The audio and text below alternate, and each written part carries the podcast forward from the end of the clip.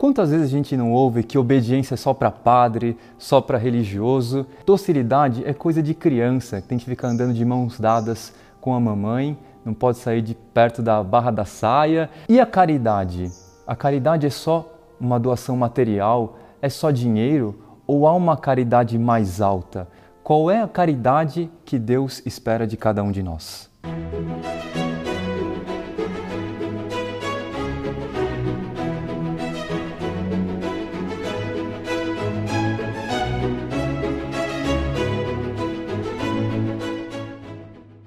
No mundo de hoje, nós temos uma impressão que fica aqui, no fundo das cabeças, de que nós temos que ser livres.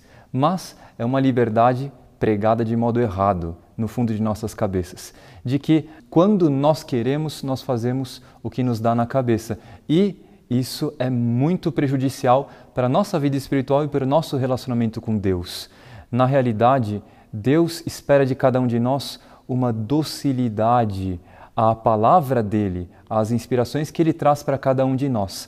Nós temos um exemplo característico na liturgia de hoje de quem não foi dócil à palavra de Deus, quem, portanto, não praticou a caridade como deveria no rei Saul.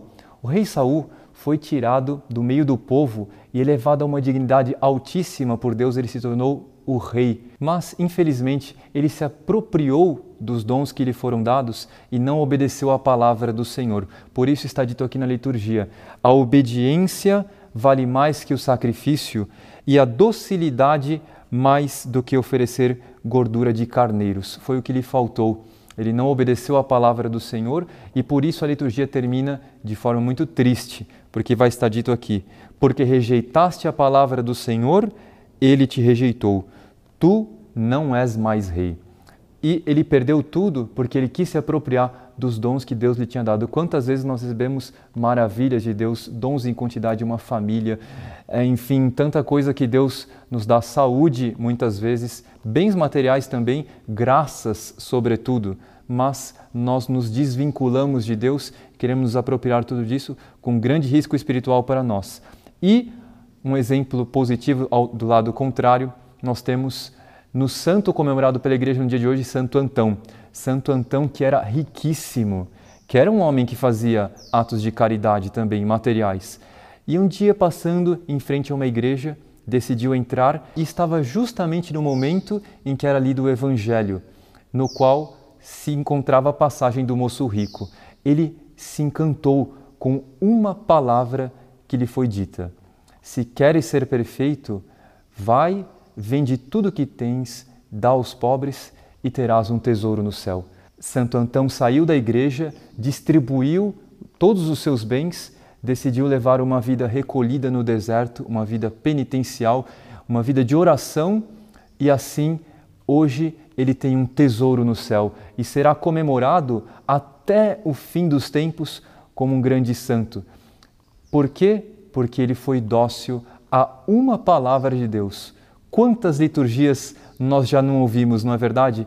E Santo Antão, com uma liturgia, se santificou, bastou uma palavra de Deus.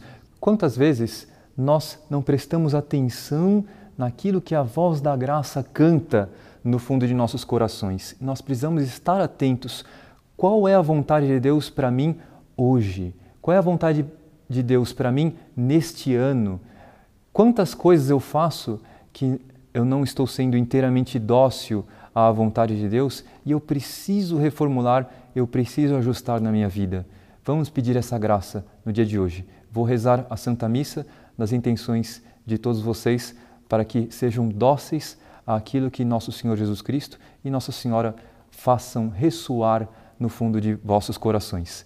Que a bênção de Deus Todo-Poderoso, Pai e Filho e Espírito Santo, desça sobre vós e permaneça para sempre. Salve Maria! Se você gostou desse vídeo, deixe seu like e não se esqueça de se inscrever no canal e ativar as notificações para não perder nenhum de nossos vídeos. Comente e compartilhe com seus amigos.